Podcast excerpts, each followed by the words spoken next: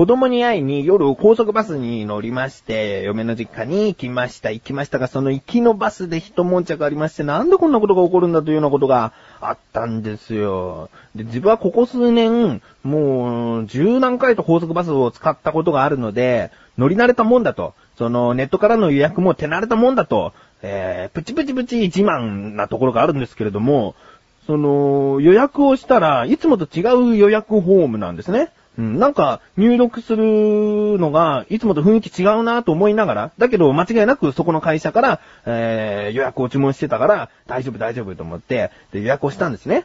うん。で、その確認メールが返信として届く。こうこうこういう予約が確認されましたっていうメールが届くんだけど、出発時間がいつもより30分遅れてて、まあ別にちょっと遅く出ればいいだけの話だからいいかなと思って、うん、で、当日、えー、その、確認券つって、そのメールをコピーするとそれが確認券になるから、そのコピーした確認券を持って、その集合場所に行ったんですよ。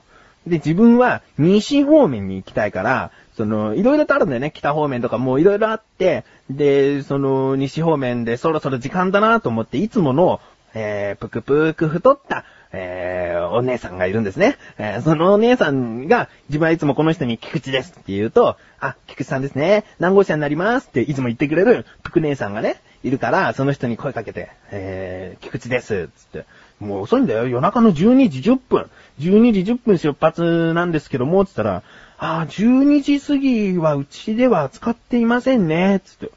えー、いつもぷく姉さんやってくれたじゃん、と思って。ぷく、菊池のことを、優しくこう、何号車って言ってくれてたじゃん、と思ったんだけど、なんか、あ、今いないですけども、近くに黄色のジャンパーを着た方がいるので、その方に聞いてみてください、つって。まあ、そういう案内もね、ぷく姉さんらしく優しく言ってくれたもんだから、じゃあ行ってみるわ、と思って。で、その黄色いお兄さんがいて、行ったんですね。西方面に行く菊池ですって言ったんですけど、あ、こっち、あの、北方面なんで。え？だって、ぷく姉さん西方面の、その、12時過ぎは、あなたに言ってくれって言ったんだよ、と思って。そうですか。えー西方面はないんですかね？って言ったら、あ、ありません。あ、そう。で、まあ、時間がまだその時集合時間の10分前だったから、まあちょっと急ぎすぎたかなと。いつもは別に10分前でも全然受付してくれてたんだけど、急ぎすぎちゃったかな ?10 分じゃあ待とうかな？と思って、時間になりました。そんで、あたりを見渡しても、12時過ぎだから、もうそのぷく姉さんもいなくなっちゃったんですよ。結局その黄色いお兄さんしかいないんですよ。で、もう一回ね、だって黄色いお兄さんしかいないから、もう一回、すいません、西方面の受付っていうのは、本当にやってないんですかって。もし、あのやられていないのであれば、その確認券をちょっと見てほしいんですけど、どうしたらいいですかねって確認券を見せたんですよ。ねその、こうこうこうで予約きちんと取れてますよね。12時過ぎでも、この記入は24時になってるから、今日で間違いはないですよね。つって。そうですね。うーん、自分はちょっとわからないんで、ここの緊急連絡先の方に一回お電話していただいた方がよろしいかと思います、なんつって。あ、そう？ちょっと自分もそこ気づかなかったわと思って、ちょっとこの、この緊急連絡先電話しようと思って。電話したんですよ。で、緊急連絡先に電話するのは、その会社の電話番号じゃないんだよね。どうやら、その、その現場にいる人か、なんだろうな、でも番号が携帯番号だから、そういうことだと思うんだよね。その、会社ではなく、どっか支部的な？うん、もしかしたら、ぷく姉さんがいた、ぷく姉さんの携帯かもしれないな。その携帯、ぷく姉さんじゃないんだよ。あの、ぷく姉さんじゃない。あ、その後に話せばぷく姉さんじゃないんだけど、その、ぷくぷくぷくぷくうるせえんやけど、携帯電話に電話しようと思って電話したら、お兄さんが出たんですよ。まあね、ぷく姉さんじゃありませんでした。お兄さんが出たんですよ。で、そのお兄さんに、名前と確認券のきちんとしたこの日にちの、この時間の、その集合場所も間違いないっていうことを、その自分の口で伝えたんですね。うん。そしたら確認しますなんてちょっと待たされて、あのーなんだ、すごいこれ不安だよ、と思って。もうだって、12時過ぎてるから、下手したら家にすら帰れないよ、ここの集合場所からじゃ、と思って。そしたら、お待たせしました、つって。えー菊池様なんですけれども、その、西方面から戻られるバスは予約取られていますと。だけど、その行き、ここから西方面に行くバスは取っていません。予約できていませんっ、つんだ。おいおいおい、なんかさ、予約フォームおかしかったもん、いつもと違ったもん、なんかこう、何？改変っていうか、その変わるっていう、なんか、機械のシステムトラブルなんじゃないの？と思って、もう最悪だよって。で、どうすればいいんですかってね、ちょっとね、感情的になるね、ああいう時。だって、なんだろう、行き場のない憤りだよ、本当に。その人をガーッと責めても、しょうがないのは分かってんだけど、じゃあ、ちょっと自分どうしたらいいんですか？帰れないですね、つって。いやー、本当に誠に申し訳ございません。つっても分かってる。もうなんか、すごいね、自分でも理不尽な攻め方をしてるのは分かってるけど、あなたに非はなかったかもしれないけど、なんか腹が立ってきちゃって、で、分かりました。もういいです。つって。いや、本当に申し訳ありませんでした。あの、明日になったら、そちらの会社の方に直接お電話していただいてお問い合わせくださいっていう。もう分かった。諦めましたよ、その、電話を聞いた時に。なんだよ、予約が取れていないっていう状況なんだから、もうその場にいたってしょうがないじゃん。だからもう駅に向かって、帰れるのかな、どうかなと思って歩き始めて、なんかとぼとぼ歩いてたら携帯電話が鳴って、そしたら知らない番号からの電話。さっき電話したところでもない知らない携帯番号からの着信があって、出てみたら、あ、もしもし、あのー、もうそろそろ集合時間過ぎて出発時間になるんですけれども、今どちらにいらっしゃいますか？とか言って。え、全然、あのー、まだ近くにいるんですけども、誰も受付の人がいないんですよね、つって。あ、そうですか、自分も集合場所にいるんですけどね、つって。あ、そうですか、じゃあ、あの、向かいます、向かいます、つって向かうんだけど、一直線で見えるのは黄色いお兄さんなんだよ。その黄色いお兄さんが明らかに携帯電話で誰かと電話してんだよ、もう。あ、わかりました、わかりました、つって携帯切って、どうも、今電話してたものですけども、つったら、あ、すいません、申し訳ございません。こちら、てっきり北方面の、あのー、どたことだ、言ってんの？なんか、その、自分の持ってるメモの確認ミスなんですよ。申し訳ございません。申し訳ございませんだよ。本当に、こんなに申し訳ございませんを言ってもらっても全然気が収まらないのは、久しぶりだよ、と思って。はい。本当に帰っちゃう予定だったからもうそのまま行ったら、はなんかさ、ちょっと疲れちゃって。その深夜っていうのもあるし、その寒い外の中ずっとこの、とりあえず1時間前に集合場所に集合してずっと待ってたもんだから体も冷えてるよ。なんか疲れちゃってさ。んで、バスが到着して、で、自分が予約したバスは、その4列シートっつって一番安いやつなのね。それで、前との幅も全然ない、その乗り心地の悪い一番安いバスなんだけど、もう乗ってみたら、なぜか3列シートの一番前っていう、サービスエリアでも降りやすい場所でもあるし、3列シートで前との距離なんか、すごいあるはずだったよ。なんかむ、なんだこれは嫌なことあったからいいこと与えるよってこと？ミスにも程があるよと思って、なんかいいことも悪いこともなんか自分にとっては複雑だけども、予約が取れてないっていう状況でなんでバスが乗れて、で、しかもそれが3列シートで値段をちゃんと確認してみたらそれはちゃんと4列シートの値段で何なんだって思うよね。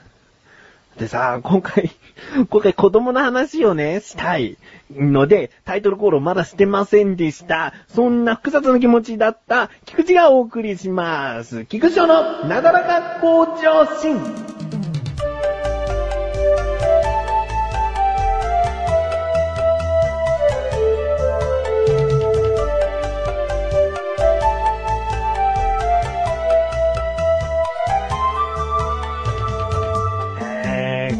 さ、ちょっともうほんとオープニング長くなったんで、子供の話は次回にしようかなと思う。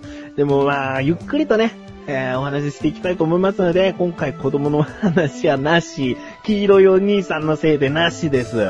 本当にダメ、あのー、黄色いお兄さん。サ列シートは最高だったけど、何なんだかね、もっとさ、自分の受け持った、その仕事を意識してろうと思うよね。いや、どうしたらで子供の話をさ、その、タイトルコール後に喋りたかったの本当は。本当はだよ。だって子供の話してタイトルコールして、実は粋で一悶着ありましてね、なんつって、そっちの話がこう大きくなったらおかしいんですよ。なんか順序的にはやっぱり粋のバスでこういうことがありました。で、子供に会ってきましたっていう話をしたいじゃん。そしたらさ、喋ってみたらすげえ長えや、この話。黄色いお兄さんと、ぷくぷく姉さん。ぷくぷく姉さんそんなに出演してねえや。その予約に関しての。その話ですげえ長くなっちゃったんで、今何の話しようかな。あのね、雪が降ってきたよ。ねえ今雪が降ってきた。えー、今年2回目ですね、雪ね。雪は好きですよ。うん、だけど車運転しようって思う時に雪が降るのは、ちょっと嫌だね。えー、凍ってたりすると嫌だから、本当に。かといってチェーンをつけるのってすげえめんどくさいし、その、チェーンをつけなくても大丈夫なタイヤにしたとしても、なんかあれはあんまり本当にアスファルトを走っちゃいけないって言われてない？どうなのかね？うん、だからそんなタイヤにもしてないしでね、運転しないっていうのが一番になるから、ちょっとね、出かける予定がある時の雪は困る。うん。えー、実はね、こうやって雪の話をいきなりしようと思った時点で困っているし、えー、黄色いお兄さんの話の方が全然困った話だったけどね。えー、久しぶりに CM です。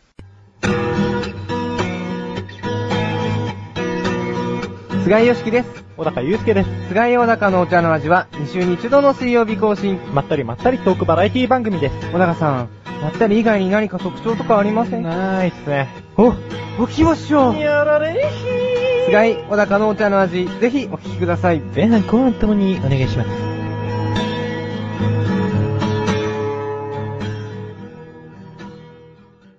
今回は何度も言ってますが、子供の話がメインになると思っていたので、こんな疑問なんです。コーナーコールいきます。自力80%。このコーナーでは日常にある様々な疑問や質問に対して自分で調べ自分で解決していくコーナーでもあり、リスナーの方からの相談やお悩み解決していくというコーナーですと。えー、今回の疑問は、子供という字の由来は何？えー、子供ってさ、こう備えるって書くんだよね。おかしいなと思って。ということで、調べてきました。ここからが答え。子供の字の子という字は、もうこう表す。まさにその言葉でいいんですけども、じゃあ、友っていうのは何？どもっていうのは何？っていうことなんですね。その字はもともと、その字の人弁を取った共同の共という字が元なんですね。うん、で、その字を使った子供というのは、もう普通に複数形のことを表すのに使っていた。うん。だけど、それがその、だんだん使われていくにあたって、単数の子供を表す意味でも用いられるようになった。うん。で、その、どもっていう字が、共同の今日から、その人弁のついた字に変わったっていうのは、単なる当て字らしいですね。うん。別に、その神のお供え物とか、あと、音も、音もしますっていう、家来みたいな、そういう意味にすり替えようとしてそういう字になったわけじゃなくて、もともと意味がないということですね。えー、こういった感じで日常にある様々な疑問や質問の方をお待ちしております。投稿方面よりなだらかご助手を選択して、どしどしとご投稿ください。以上、自力80%でした。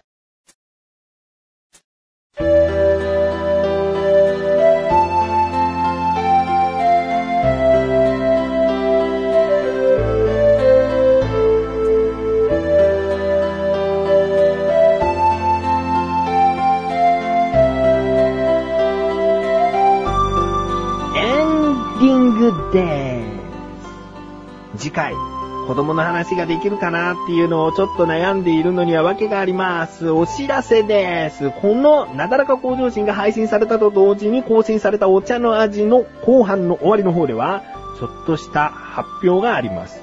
まあ、それは何かと言ったら、なだらかを聞いていてお茶の味は聞いていないという方がいらっしゃると思うので、えー、言いますが、お茶の味次回が最終回なんですね。えー、最終回ということは、大丈夫だ。お茶の味は2週に1度の水曜日更新だから大丈夫だった。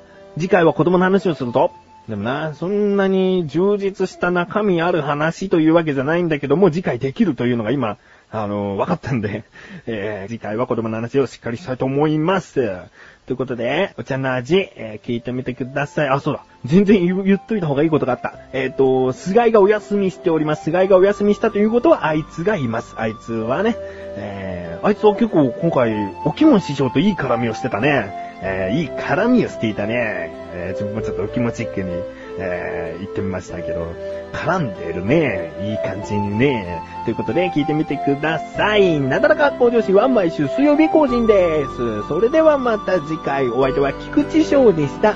メガネたまーにでもあるよ。お疲れ様です。